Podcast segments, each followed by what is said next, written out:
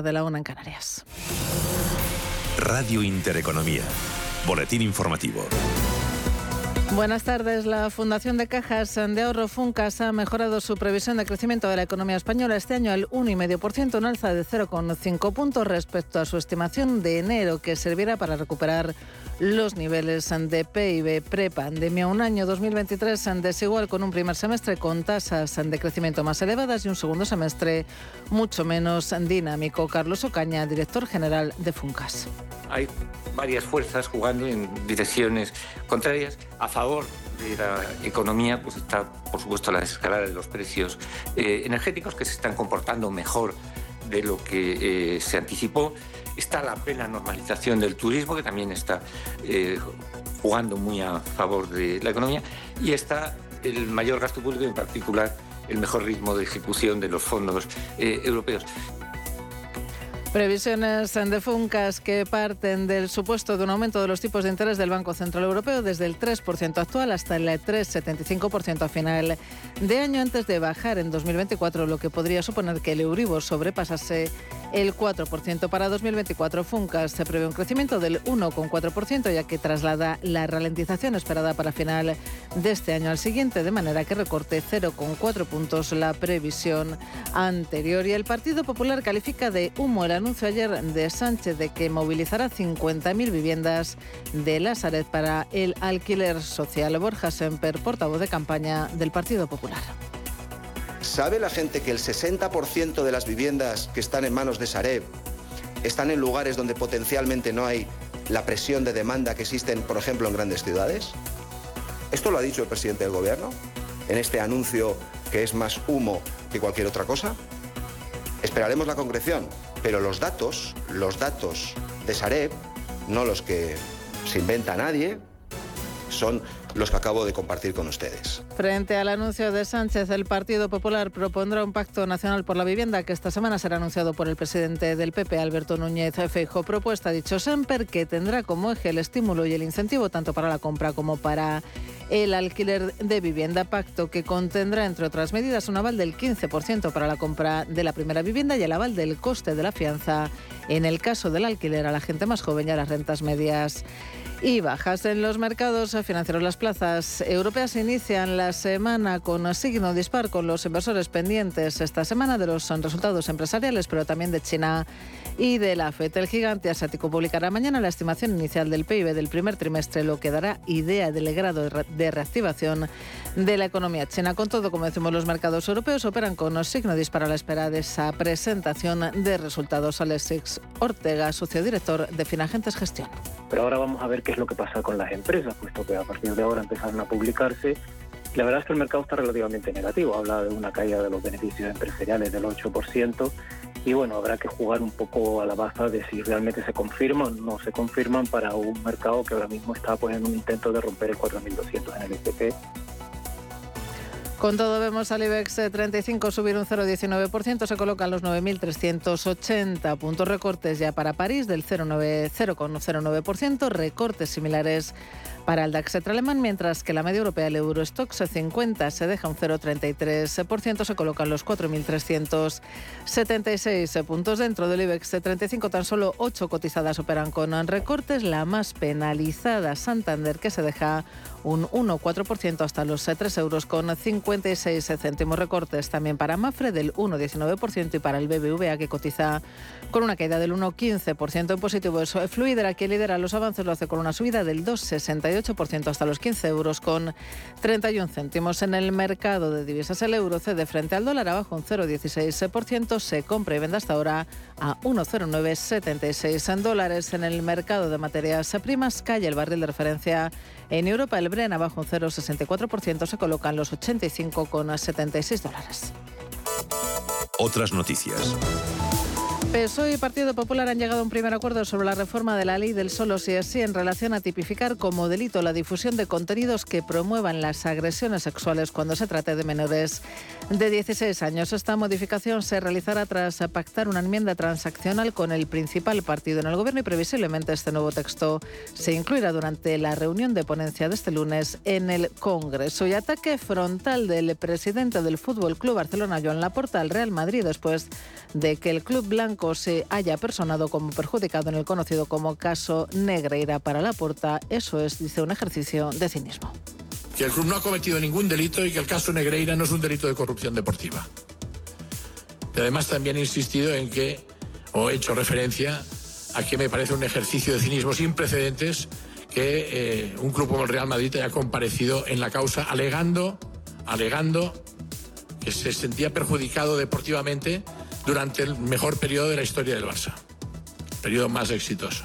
La porta que ha comparecido desde el Camp Nou para explicar por qué el Barcelona pagó 7 millones y medio de euros durante 17 años al ex número 2 de los árbitros José María Enríquez Negreira ha asegurado que el club azulgrana no ha realizado jamás ninguna actuación que tuviese como objetivo final o intención alterar la competición y ha denunciado el linchamiento que a su juicio se está haciendo contra el Barça. Continúan escuchando Radio Intereconomía. La información volverá dentro de una hora.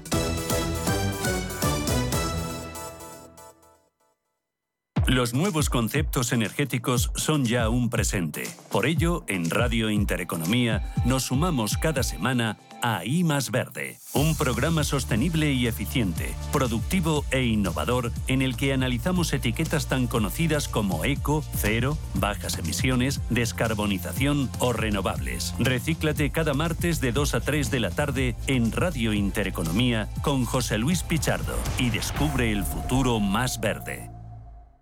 ¿Quieres saber más acerca del hidrógeno? H2 Intereconomía te cuenta las últimas novedades, avances tecnológicos y entrevistas de interés sobre este medio energético. Los martes, de 11 y media a 12 de la mañana, H2 Intereconomía, presentado por Rubén Gil, tu espacio semanal sobre el hidrógeno. Porque en Radio Intereconomía apostamos por el sector energético y la energía limpia.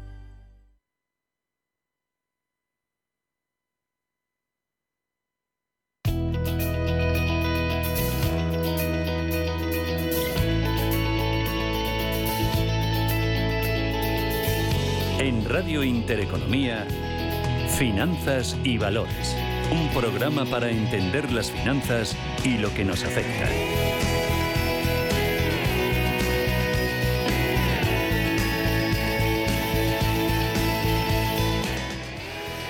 Muy buenas tardes, 17 de abril y hoy, bueno, pues los mercados, el IBEX 35 concretamente, pues está en positivo, es verdad que por poco, pero ahí estamos subiendo un 0,20, 0,21%, un día en el que el resto de plazas europeas, el DAX Setra se deja un ligerísimo 0,12%, estamos viendo el FTSE londinense también en positivo, un 0,22 arriba, el CAC 40 parisino pues abajo pero muy poquito, un 0,10, el MIB italiano también baja pero por muy poquito, día en el que el Nikkei se ha quedado prácticamente plano y que los futuros americanos vienen sosos, pero vienen, bueno, pues con tono mixto, el Standard Poor's subiendo, también sube el Dow Jones ligerísimamente, 0,10, 0,20 aproximadamente, y el Nasdaq pues se deja un pelín, se deja, bueno, pues está prácticamente plano día en el que también estamos viendo en materias primas una bajada del petróleo. Es verdad que, bueno, pues un poco condicionado con esos datos de crecimiento de China y eso parece ser que es lo que los analistas indican que es un detonante de que el petróleo se relaje. El barril de crudo Brent está en 85, tampoco se relaja tanto.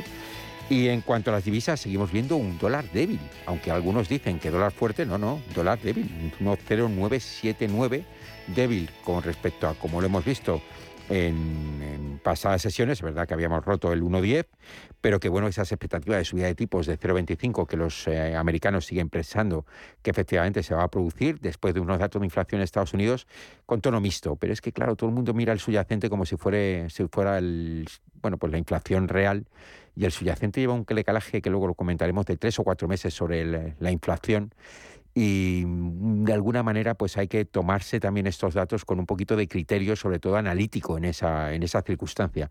No, puede, no se puede producir las mismas circunstancias, ni las mismas bajadas, ni la misma sensibilidad en la inflación general que en la inflación subyacente. La inflación general, aproximadamente, los analistas indican que puede ser 10 meses, empieza a notarse la bajada 10 meses después del inicio de políticas monetarias agresivas, como ha pasado en Estados Unidos sobre todo y en Europa, y se ha producido y el decalaje luego de la subyacente pues son tres o cuatro meses después de la general, con lo cual bueno pues todavía estamos en un rango de fechas absolutamente razonable y bueno pues no hay que rasgarse las vestiduras, tranquilidad, tranquilidad en el frente.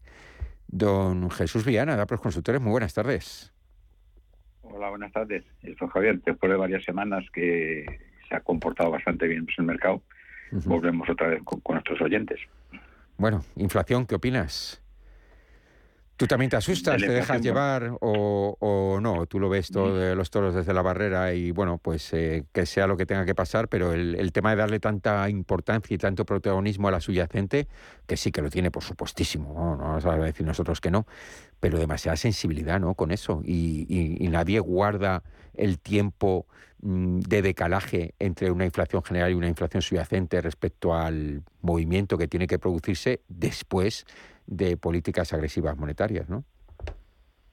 Sí, es que estamos en una, pues en una época de, sobresaturación pues a nivel informativo y claro, hay que sacar noticias, hay que hablar de algo y efectivamente los tempos que, que llevan todos los ciclos y que llevan todos los procesos pues a nivel económico como, como de cualquier otro tipo, pues eh, hay, hay, que, hay que guardarlos. Entonces, claro, si no dejas pasar estos meses eh, que son pues de, pues de decalaje para que para que la bajada pues de la inflación general al final vaya eh, es decir también se produzca pues con la subyacente pues oye de qué vas a hablar es decir que realmente esto es un es un efecto yo creo que fundamentalmente pues de los medios de comunicación también pues de pues de los políticos que lo usan para temas electorales y al final pues cala, cala en el público. Y oye pues eh, pues el público también lo constata cuando cuando va a hacer la compra que, que todo ha subido pero claro, es que esto es como cuando eh, si llega pues la época si de lluvias o de sequía, pues eh, si de, oye, toca sequía, pues toca sequía. Y en este caso,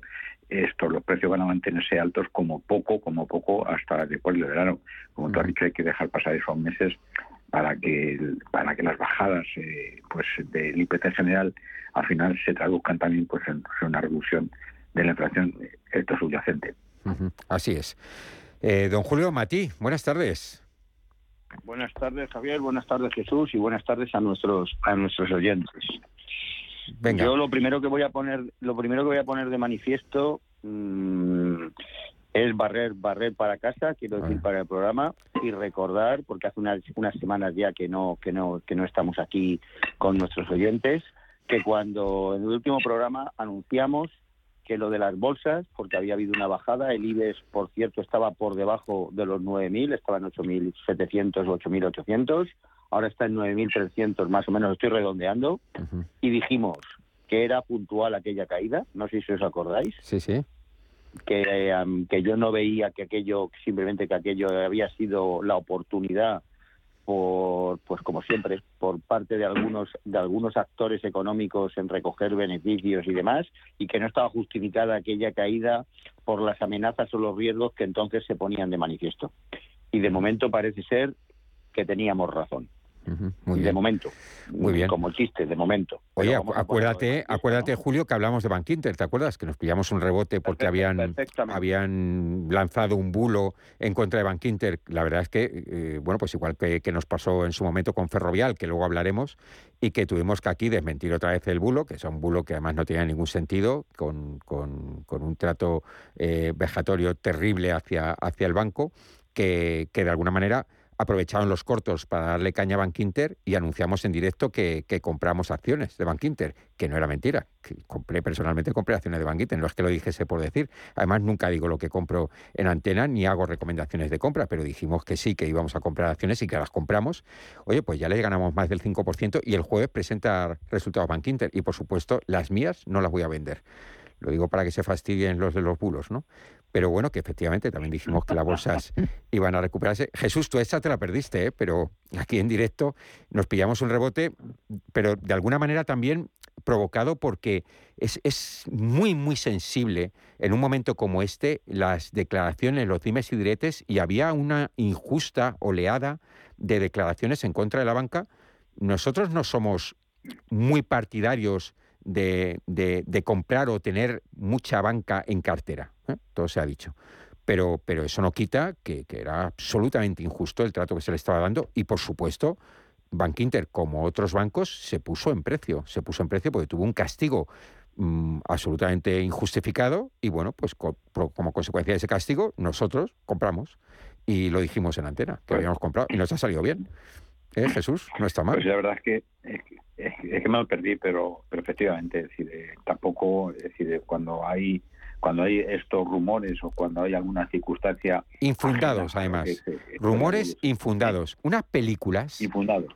Unas películas que es absolutamente eh, la verdad es que eh, no merece mucho la pena. Igual que nos ha pasado con Ferrovial que, de alguna manera uno, uno es español y además está muy orgulloso de serlo y de vivir aquí, de tributar aquí, pero hay circunstancias que la verdad es que son un poco vergonzantes. ¿no? El, tema de, de, cómo se ha tratado a Ferrovial y a la Junta de Accionistas cuando han decidido libremente en trasladar su sede social, no, no creo que sea, que sea positivo mm, ni para Ferrovial, que yo creo que en parte en el medio plazo le va a dar igual, pero no es positivo para, para nuestro país, no es positivo para, para la seguridad jurídica que tenemos que mantener, demostrar y que, y que de alguna forma nos pueda afectar al resto del, de, la red y el tejido empresarial español, ¿no? sobre todo de las grandes empresas.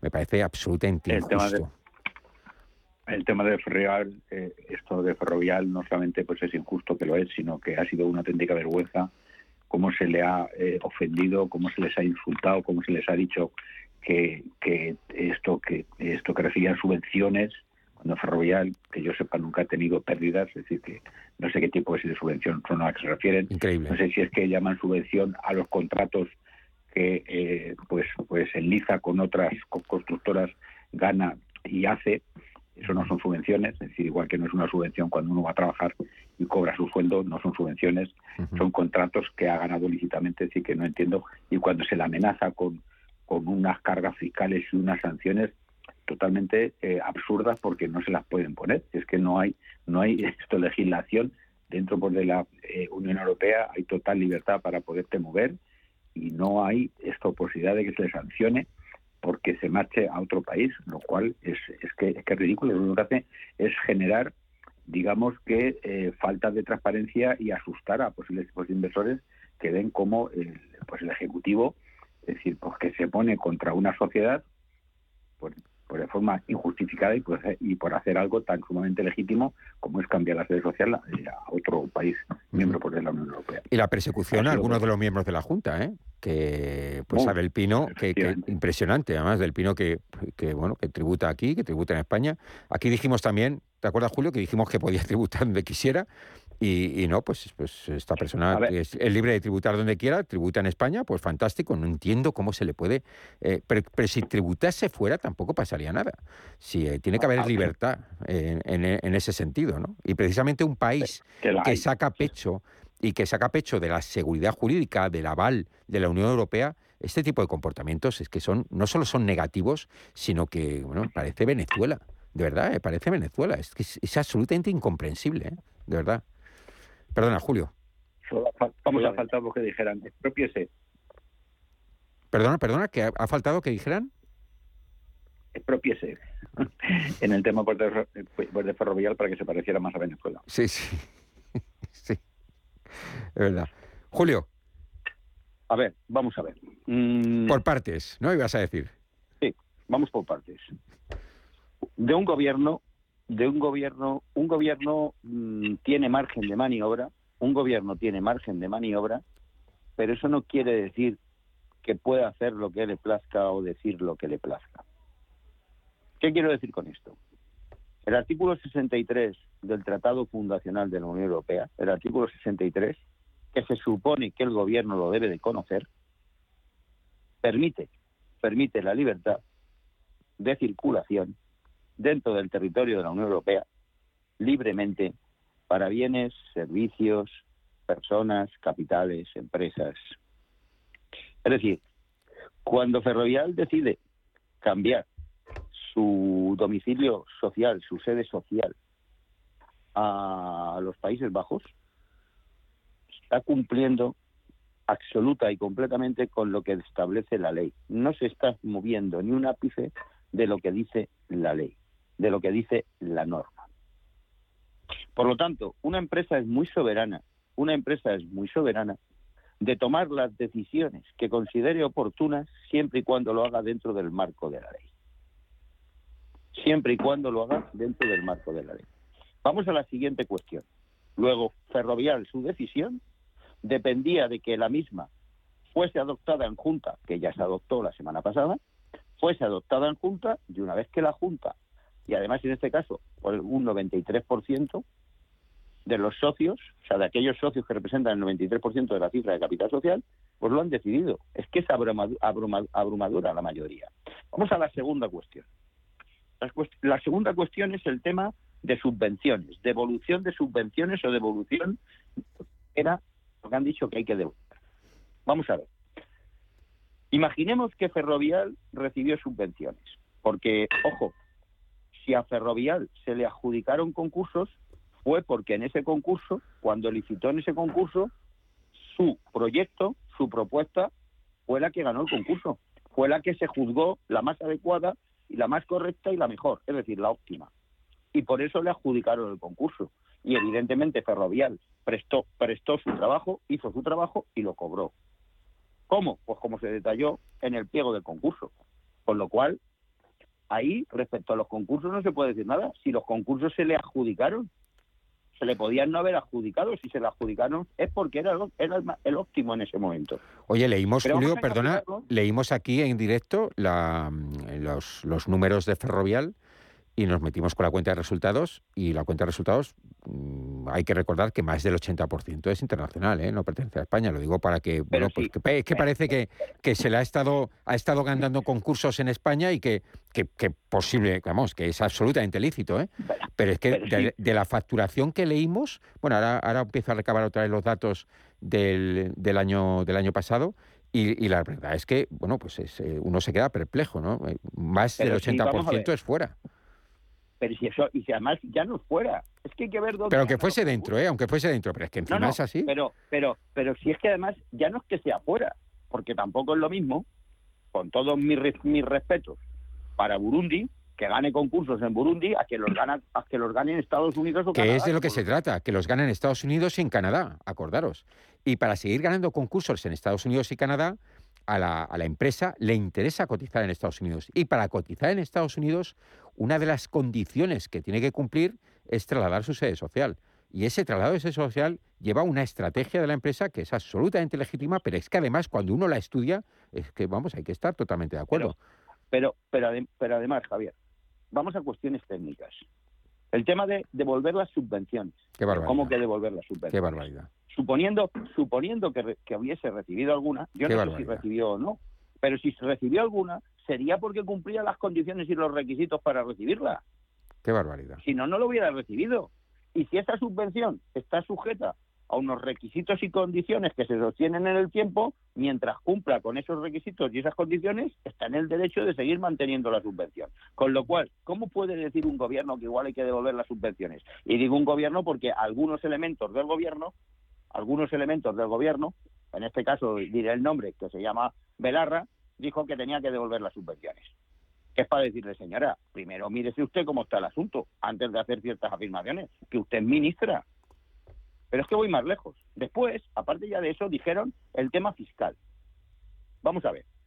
Suponiendo, suponiendo, suponiendo que ahora Ferrovial se pueda acoger a algún beneficio fiscal del capítulo séptimo del título séptimo de la ley del impuesto de sociedades que se aplica sobre las fusiones, porque aquí lo que se ha producido es una fusión inversa, Así es. suponiendo que pueda acogerse a esos beneficios, se acogerá si cumple los requisitos, pero es más, hasta que no se acoja, que no se ha podido acoger todavía porque la fusión se acaba de aprobar y ahora la tienen que hacer, hasta que no se acoja esos beneficios cuando presente el impuesto de turno, porque podría optar por no acogerse teniendo derecho a ellos es que están poniendo el carro delante de los bueyes. Vamos a ver si, si hablamos con propiedad, que son ministros. Porque una cosa es que salga alguien en un programa, un tertuliano, y diga por lo que se le ocurra. Que tampoco me parece correcto, pero bueno, mm, entre lo que cabe, pero un ministro, un ministro no puede desinformar. Un ministro no es un periodista que esté obligado a la información, pero lo que sí que está obligado es a todo aquello que transmite a que sea cierto, a que sea veraz no a decir lo primero que se le ocurre de una manera absolutamente ideologizada. ¿Y, no pensáis, eh, Julio Jesús? No lo puede hacer, no lo puede hacer, o sea, no, es de recibo. Claro que sí. ¿Y no pensáis que este tipo de actitudes, por parte de este gobierno o el que sea, de, bueno, pues este tipo de amenazas, veladas o no, mm, lejos de disuadir, lo que están es animando a que las empresas se planteen irse?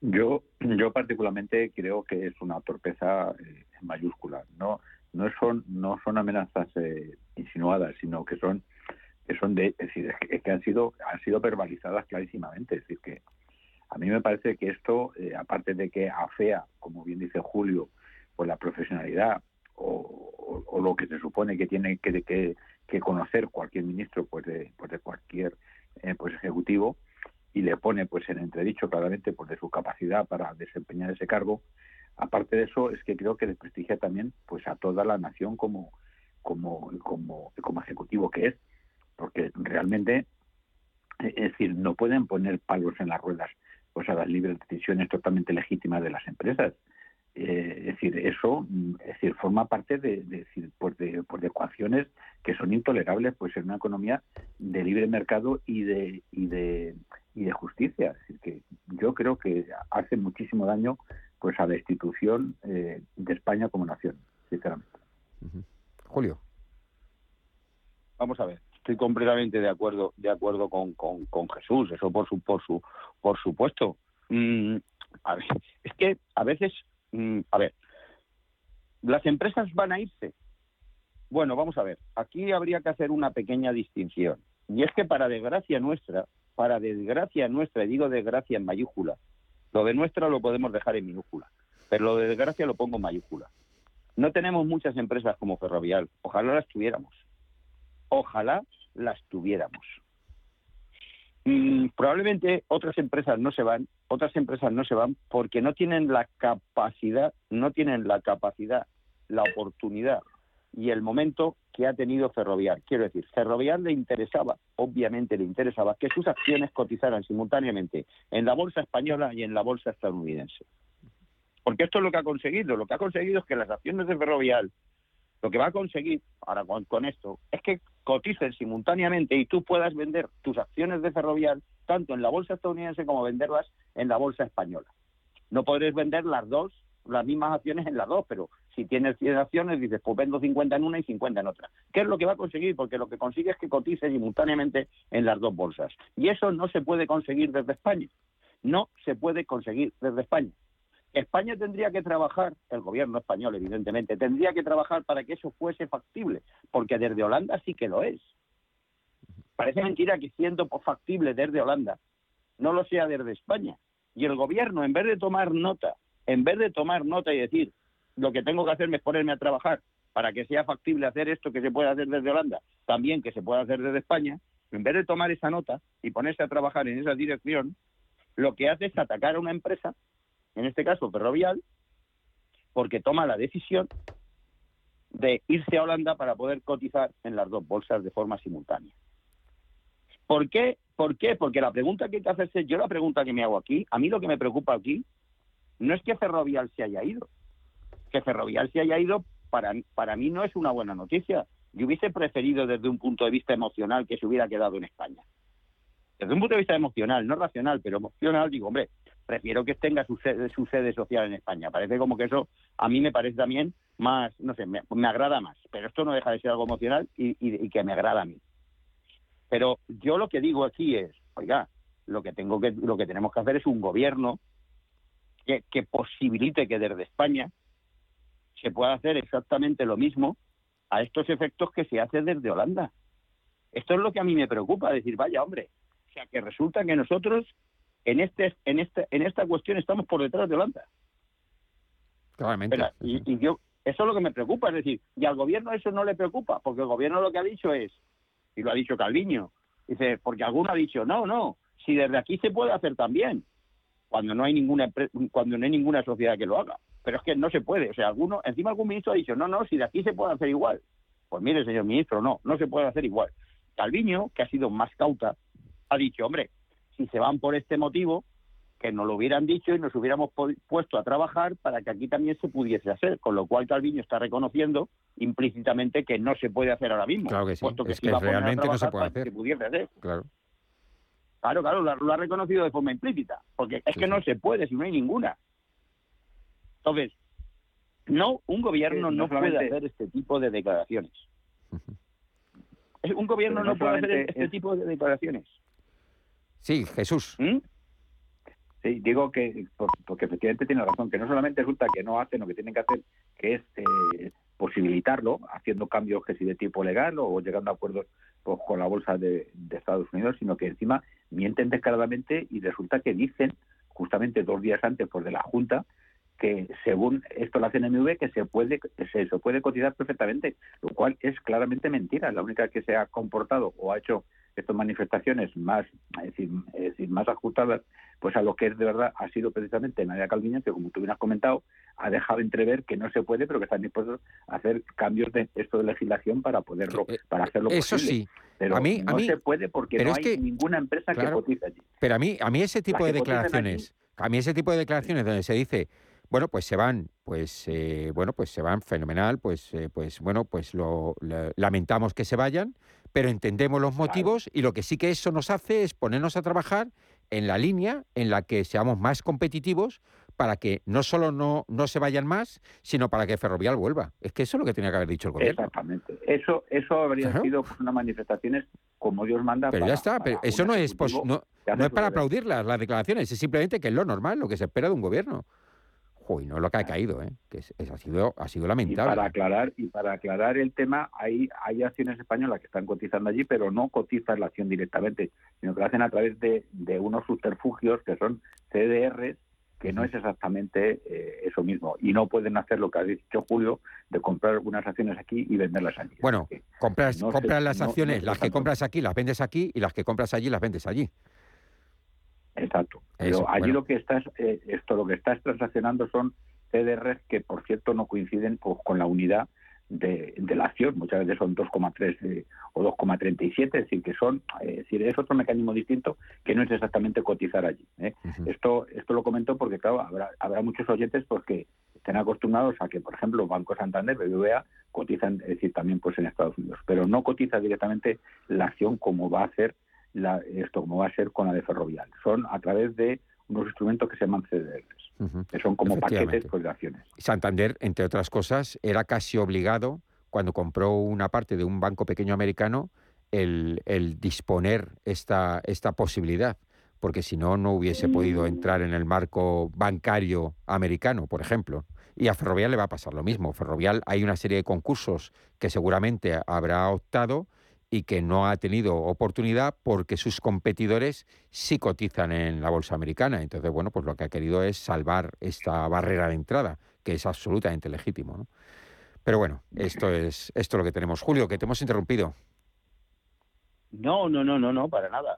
Si estamos hablando del tema los tres, estamos diciendo prácticamente, bueno, cuanto menos vamos en la misma dirección y estamos diciendo, pues, pues todo ello está, está, está interrelacionado.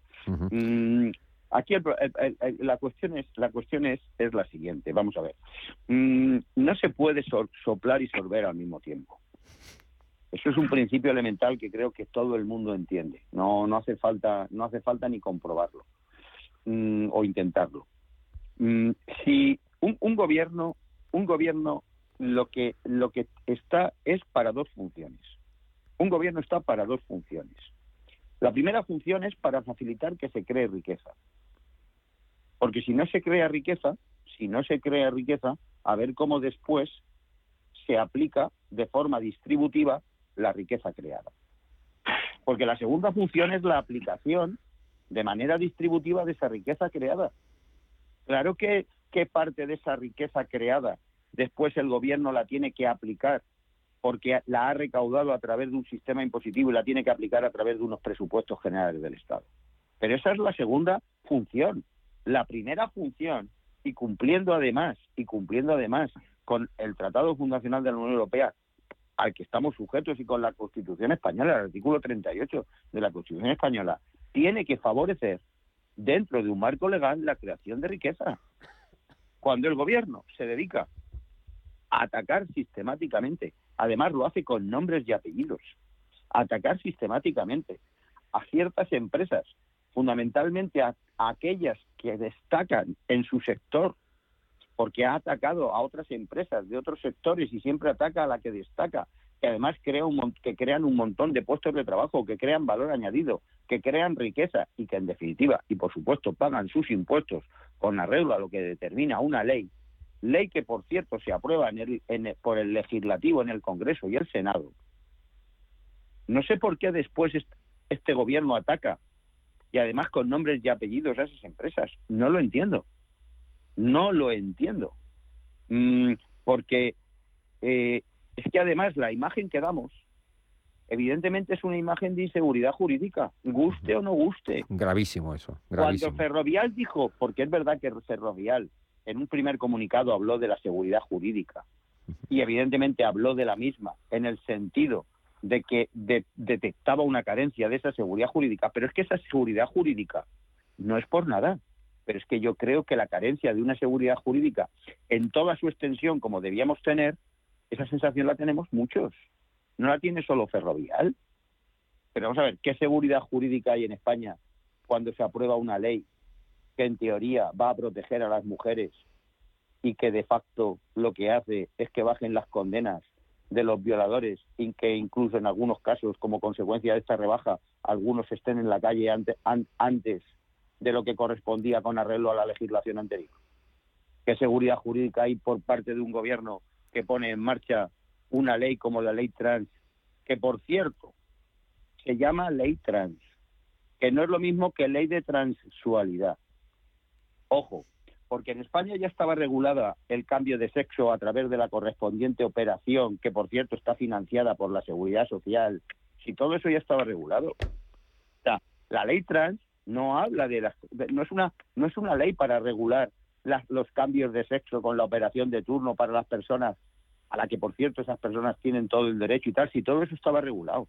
La ley trans lo que ha hecho es una cosa extrañísima, no voy a decir otras palabras más duras, para que alguien a voluntad y por capricho, de forma arbitraria y sin acreditar ninguna causa, vaya al registro civil, diga que quiere cambiar su género, que le pongan ahora este género en vez del que tenía y después, antes de que pase tres meses, va, lo ratifica, que esa es su voluntad y ya tiene cambio de género. Y lo que ha producido es que, bueno, pues que haya presos, evidentemente condenados, que están privados de libertad, que han solicitado el cambio de género para que los pasen a módulos a, a módulos del otro género, fundamentalmente esto lo han hecho hombres para que los pasen a módulos de mujeres. Ha habido gente que ha hecho cambio de género para oposiciones, para gozar de los privilegios, sobre todo en pruebas físicas, donde a las mujeres les exigen, por lo visto, unas, una, unos récords o unos, o unos resultados más fáciles de acceder por parte de los hombres, pues no sé, por ejemplo, que en vez de lanzar un balón de 5 kilos lo lancen de 3, o gente que ha intentado, bueno, pues también con el cambio de género, obtener récords deportivos. Porque es que es ley trans, no es ley de transexualidad. Aquí hablan mucho de, no, es que, pero vamos a ver, pero miren ustedes lo que pone la ley. Vean, por ejemplo, si quieren ustedes lo del proyecto de la ley de vivienda si el proyecto de la ley de vivienda, pero vamos, y el principio de equidad, tendrán ustedes que buscar una equidad entre arrendador y arrendatario. Lo que no puede hacer usted es que esta ley o este proyecto, de momento es proyecto, todo sea a favor del arrendatario. Pero además de una manera absolutamente donde incluso se pone en peligro eh, el derecho de propiedad. Vamos a ver, es que y, les, y les parece mal que se hable de inseguridad jurídica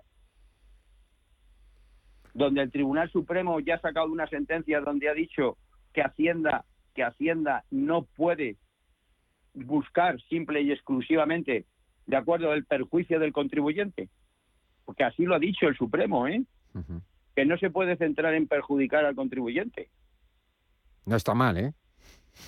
Vamos a ver, mm, que no se puede, que no se puede, que no se puede, o sea, y, les y les molesta que se hable de inseguridad jurídica. Es que esto es lo que tiene este gobierno, que hace lo que hace y después le parece mal que se califique lo que hace en función de la naturaleza de lo que ha hecho. Oiga, si usted lo que ha hecho tiene esta naturaleza y lo calificamos con arreglo a la naturaleza, encima se enfada. Bueno, es el pataleo, ¿no? Realmente es, a veces es lo único que, queda, el pataleo. Hablando de pataleos, que tenemos semana pasada, el viernes, empezaron los resultados en Estados Unidos. Esta semana empezamos, lo hemos dicho antes, el jueves con los resultados en España, en el IBEX 35. Empezamos por Bank Inter, que es el primero que publicará. Los resultados el viernes de la gran banca americana fueron buenos. Esta semana vamos a tener también resultados americanos y esto va a estar todo el mundo pendiente de, de unos resultados que, por cierto, llevan un descuento del 4,8%, casi el 5% con respecto al primer trimestre del mismo periodo del año, del año anterior. Con lo cual, mm, bueno, pues eh, os acordáis eso, ¿no? El tema del baremo de las notas. Bajamos que el 5, en vez del 5 hay que sacar un 4 para aprobar y así aprueba más gente. Pues esto es lo que se ha hecho, ¿no? Los analistas eh, creen que aproximadamente las expectativas son que los resultados, en este caso en el Standard Poor's, pero en Europa ha pasado algo parecido, van a ser un 4,8% inferiores a los del primer trimestre del año anterior, con lo cual mm, lo van a tener un poquito más sencillo para cumplir expectativas, que es lo que ha pasado el viernes y que yo creo que seguramente pasará a lo largo de la semana. Ya veremos qué pasa en España, pero muy probablemente los resultados de Bank Inter sean buenos el jueves eh, y que de alguna forma es el banderazo de salida al resto de empresas que cotizan en IBEX 35 y bueno, vamos a ver si efectivamente los resultados son mejores de lo esperado, que esto se mide así, se mide si es mejor de lo esperado, está en la línea de lo esperado o es peor de lo esperado. Jesús. Sí, pues efectivamente, es decir, ha habido pues una, una rebaja de las expectativas de los inversores y eso no parece lógico porque las circunstancias eh, pues a nivel económico se han endurecido mucho, sobre todo con la subida brusca y esto repentina eh, pues en muy poquito tiempo de los tipos de interés. Eso eh, unido pues a, pues a pues a los datos sobre la inflación efecto galopante va a afectar clarísimamente y ya está afectando pues a las empresas y por supuesto pues a sus cuentas y resultados.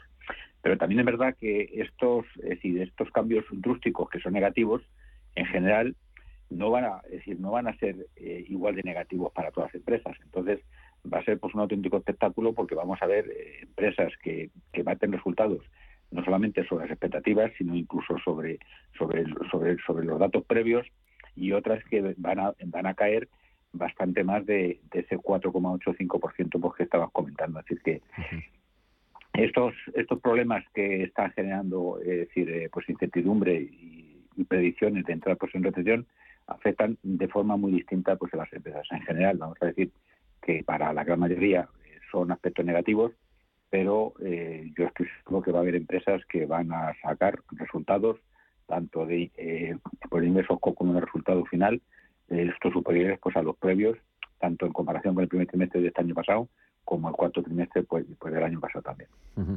Mira, Julio, esta semana se publican, entre otros, y distintos sectores, porque hasta ahora solo se ha publicado en Estados Unidos eh, Gran Banca Americana, que por cierto ha salido bastante bien. Han publicado Goldman Sachs, han publicado Bank of America y Morgan Stanley.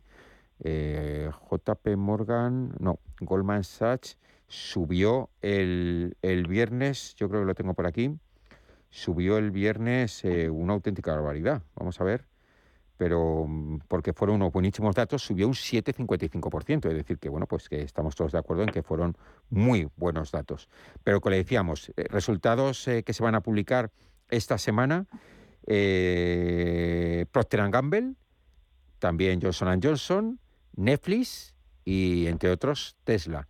Con lo cual sí que vamos a tener, Julio, una medida de distintos sectores y bueno, vamos a ver cómo le está afectando o cómo le ha afectado un primer trimestre convulso en muchos aspectos y con de lleno la subida de tipos de interés. ¿eh? Eh, ahí sí que ya nadie puede decir que no estaban los tipos de interés altos. Recordemos que, en Estados Unidos han tenido de medio unos tipos de interés por encima del 4% en este trimestre, tres y pico por ciento, casi 4% en el primer trimestre, con lo cual es una buena prueba de fuego, ¿no, Julio?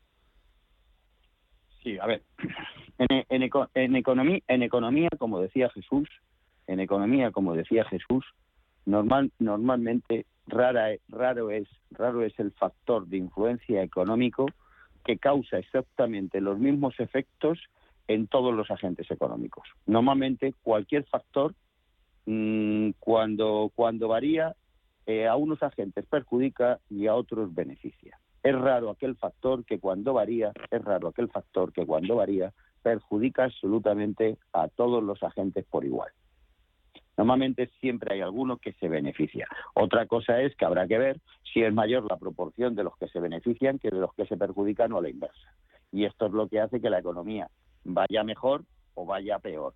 cuando en la distribución de los, de los beneficiados o perjudicados tiene más pesos, unos u otros. Vamos con el tema de vamos con el tema del crecimiento.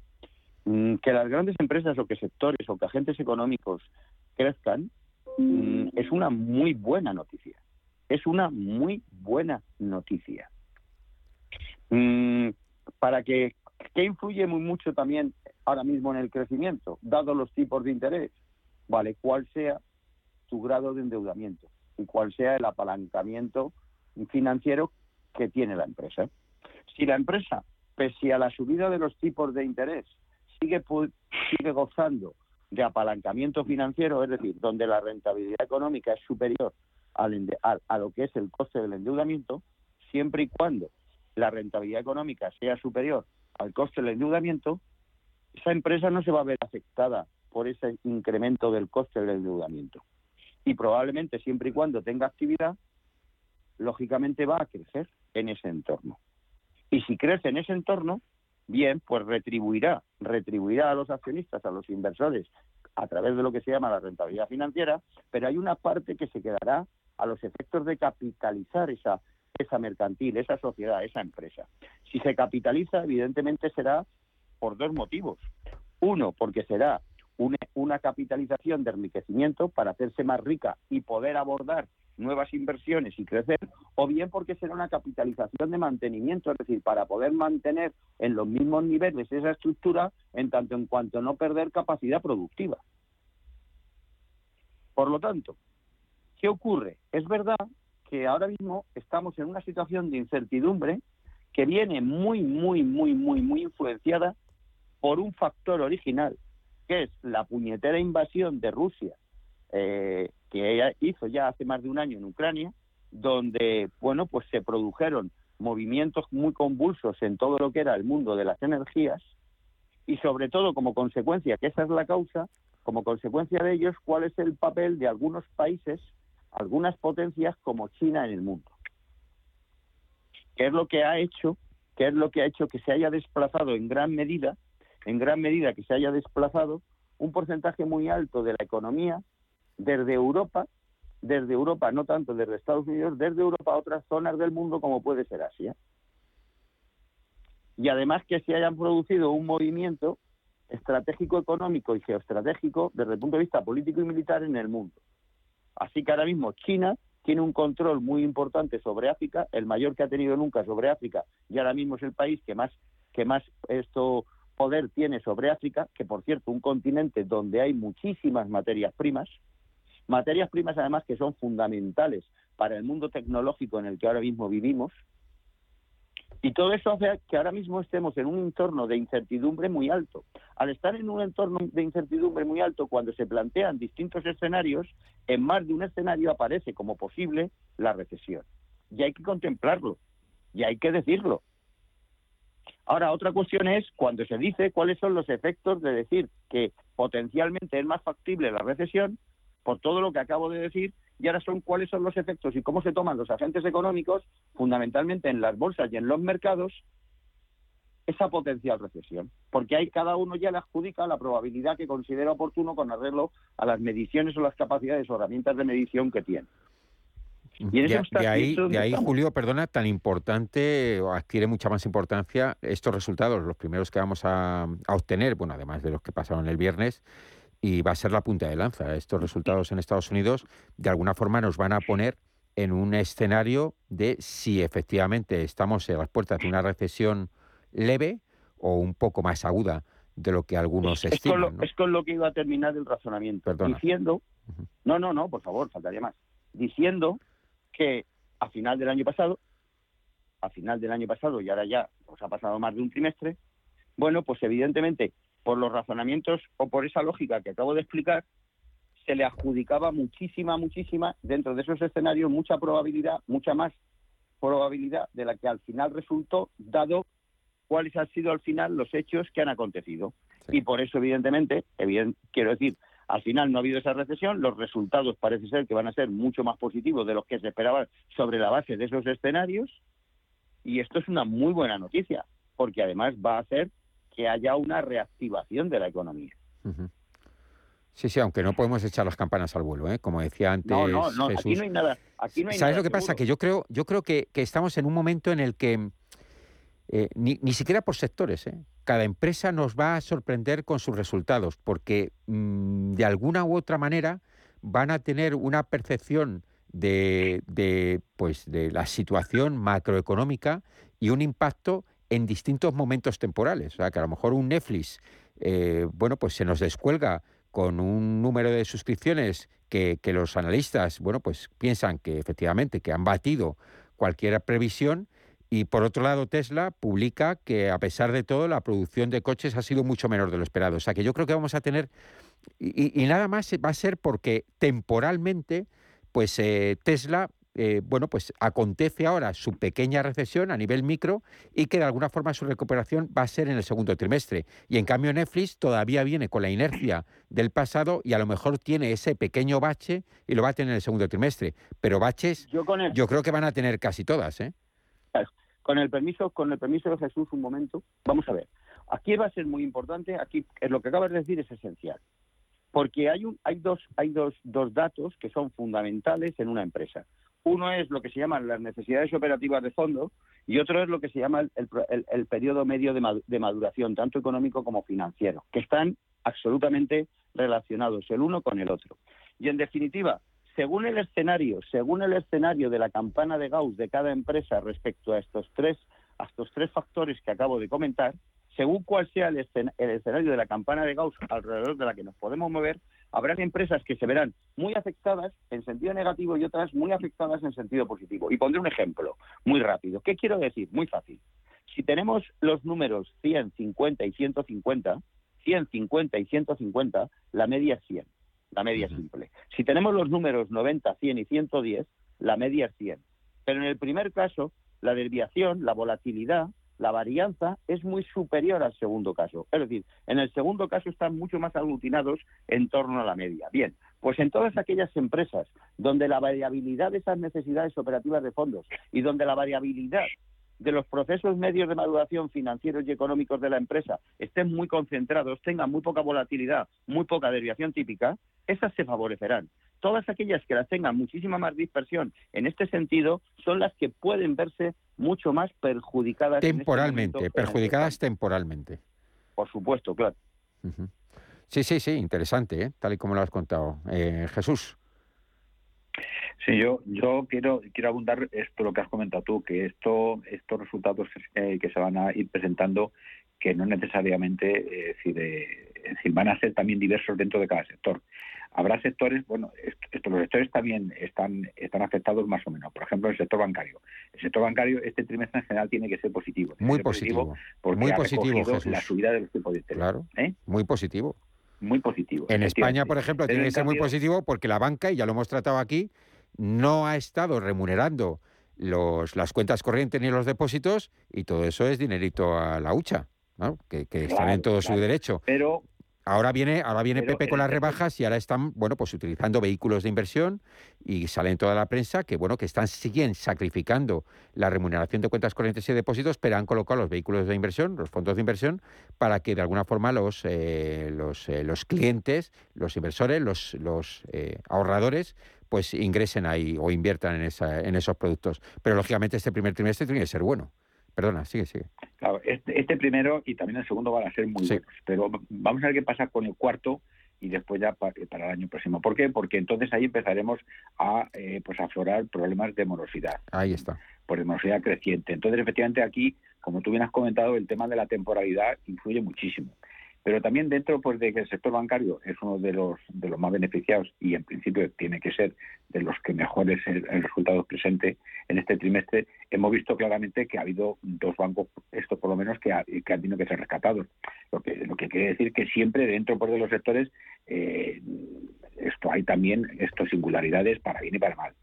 Eh, y después la temporalidad pues es importantísimo. Cuando veamos que empieza a, a resentirse el tema pues de la morosidad por, por, el, por el fuerte pues aumento de los tipos de interés, entonces veremos también disparidad pues en los resultados de cómo entra o cómo afecta este factor a unos bancos frente a otros y habrá también disparidad.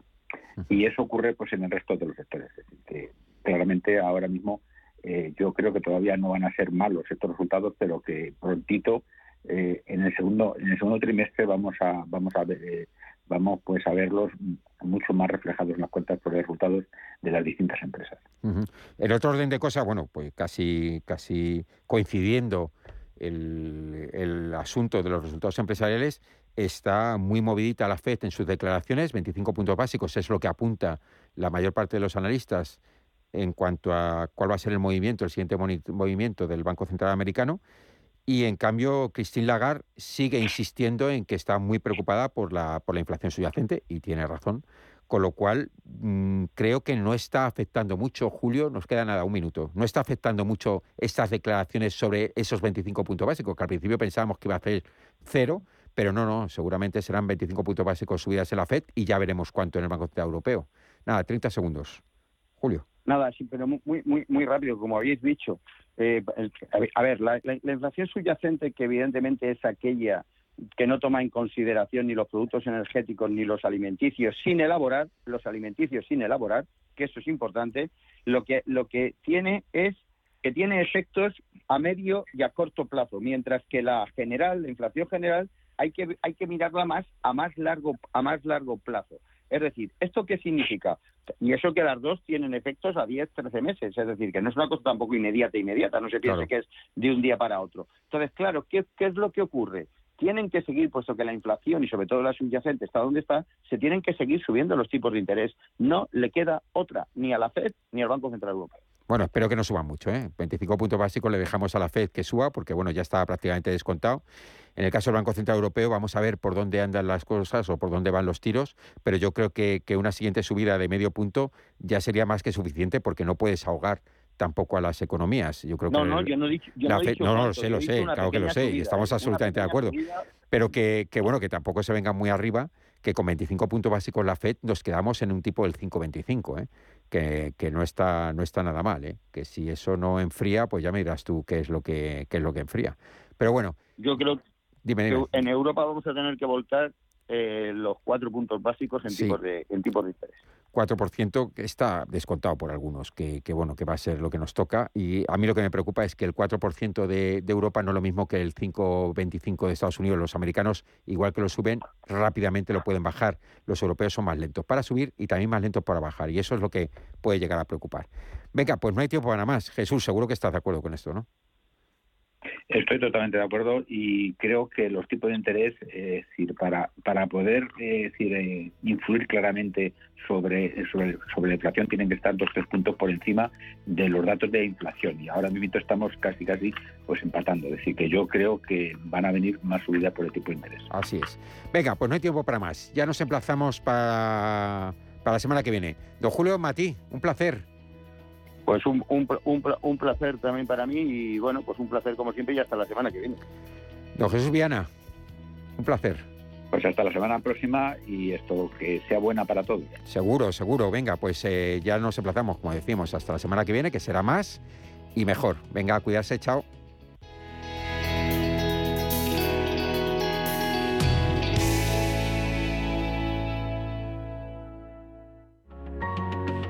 Donde tú ves trabajadores, el Instituto Regional de Seguridad y Salud en el Trabajo se ocupa de la prevención de sus riesgos laborales. Comprometido con la vida. Infórmate cómo en el 900-713-123. Comunidad de Madrid. La historia interminable, el musical, llega a su fin. Aún estás a tiempo de vivir una experiencia única con esta superproducción familiar.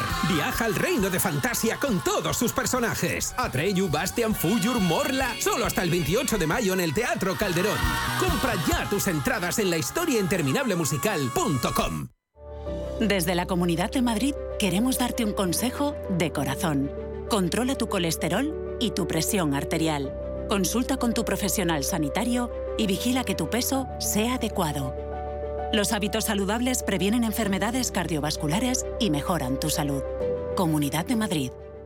Los nuevos conceptos energéticos son ya un presente. Por ello, en Radio Intereconomía nos sumamos cada semana a I más Verde, un programa sostenible y eficiente, productivo e innovador en el que analizamos etiquetas tan conocidas como eco, cero, bajas emisiones, descarbonización o renovables. Recíclate cada martes de 2 a 3 de la tarde en Radio Intereconomía con José Luis Pichardo y descubre el futuro más verde.